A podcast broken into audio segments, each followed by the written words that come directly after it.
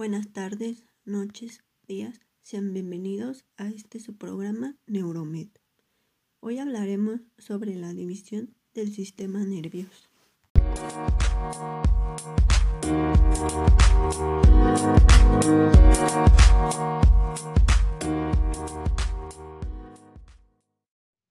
Hoy, en esta ocasión, nos acompañan los especialistas que nos estarán hablando acerca de la división del sistema. Para comenzar a hablar del tema es indispensable conocer sus divisiones. Como sabemos, el sistema nervioso de manera somera lo podemos dividir en dos, el sistema nervioso central y periférico. El sistema nervioso central se compone por el encéfalo y la médula espinal. El encéfalo y la médula espinal funcionan como centro de control, reciben datos e información de los órganos sensoriales y de los nervios de todo el cuerpo procesa la información y envía órdenes como respuesta. Tengamos en cuenta que el sistema nervioso periférico, a su vez, lo podemos dividir en dos porciones, el autónomo y el somático. ¿A qué me refiero con esto? El autónomo, como su nombre lo, lo dice, funciona de manera autónoma. Esto se refiere a los movimientos sobre los cuales no tenemos un control voluntario, por ejemplo, el movimiento de secreción de hormonas, de algunos sensores de determinados estímulos. Normalmente lo podemos encontrar en los órganos, aunque esto no se limita a los órganos.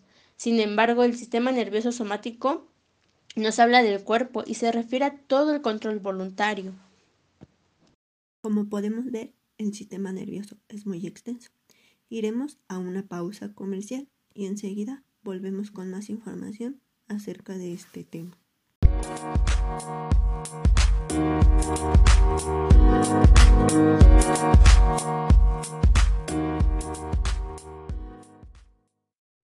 Continuemos con esta sección.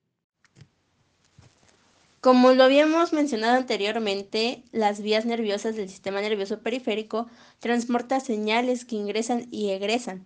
Doce pares de nervios craneales conectan el encéfalo con los ojos, oídos y otros órganos sensoriales y los músculos de la cabeza y el cuello.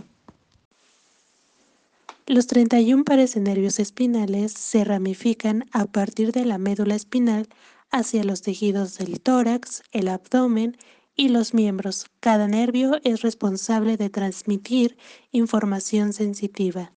Para cerrar, en conclusión, tenemos que el saber y comprender cómo se constituye y desarrolla el sistema nervioso el cual nos lleva a desarrollar nuestra conducta humana de acuerdo a los parámetros que rige la sociedad y medio ambiente.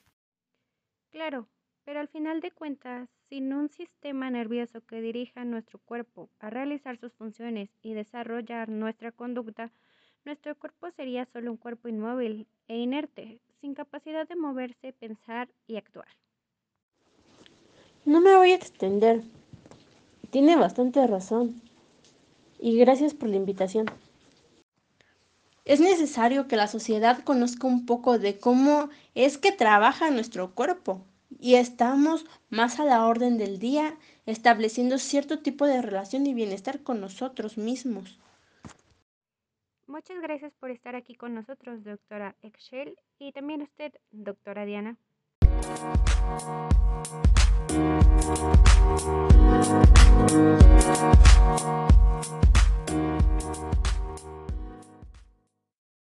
Mándenos un correo a neuromed.gmail.com sobre qué temas te gustaría que habláramos. En el próximo podcast también estará interesante. Los invitamos a que nos acompañen. Gracias de corazón por haber estado aquí. Hasta luego.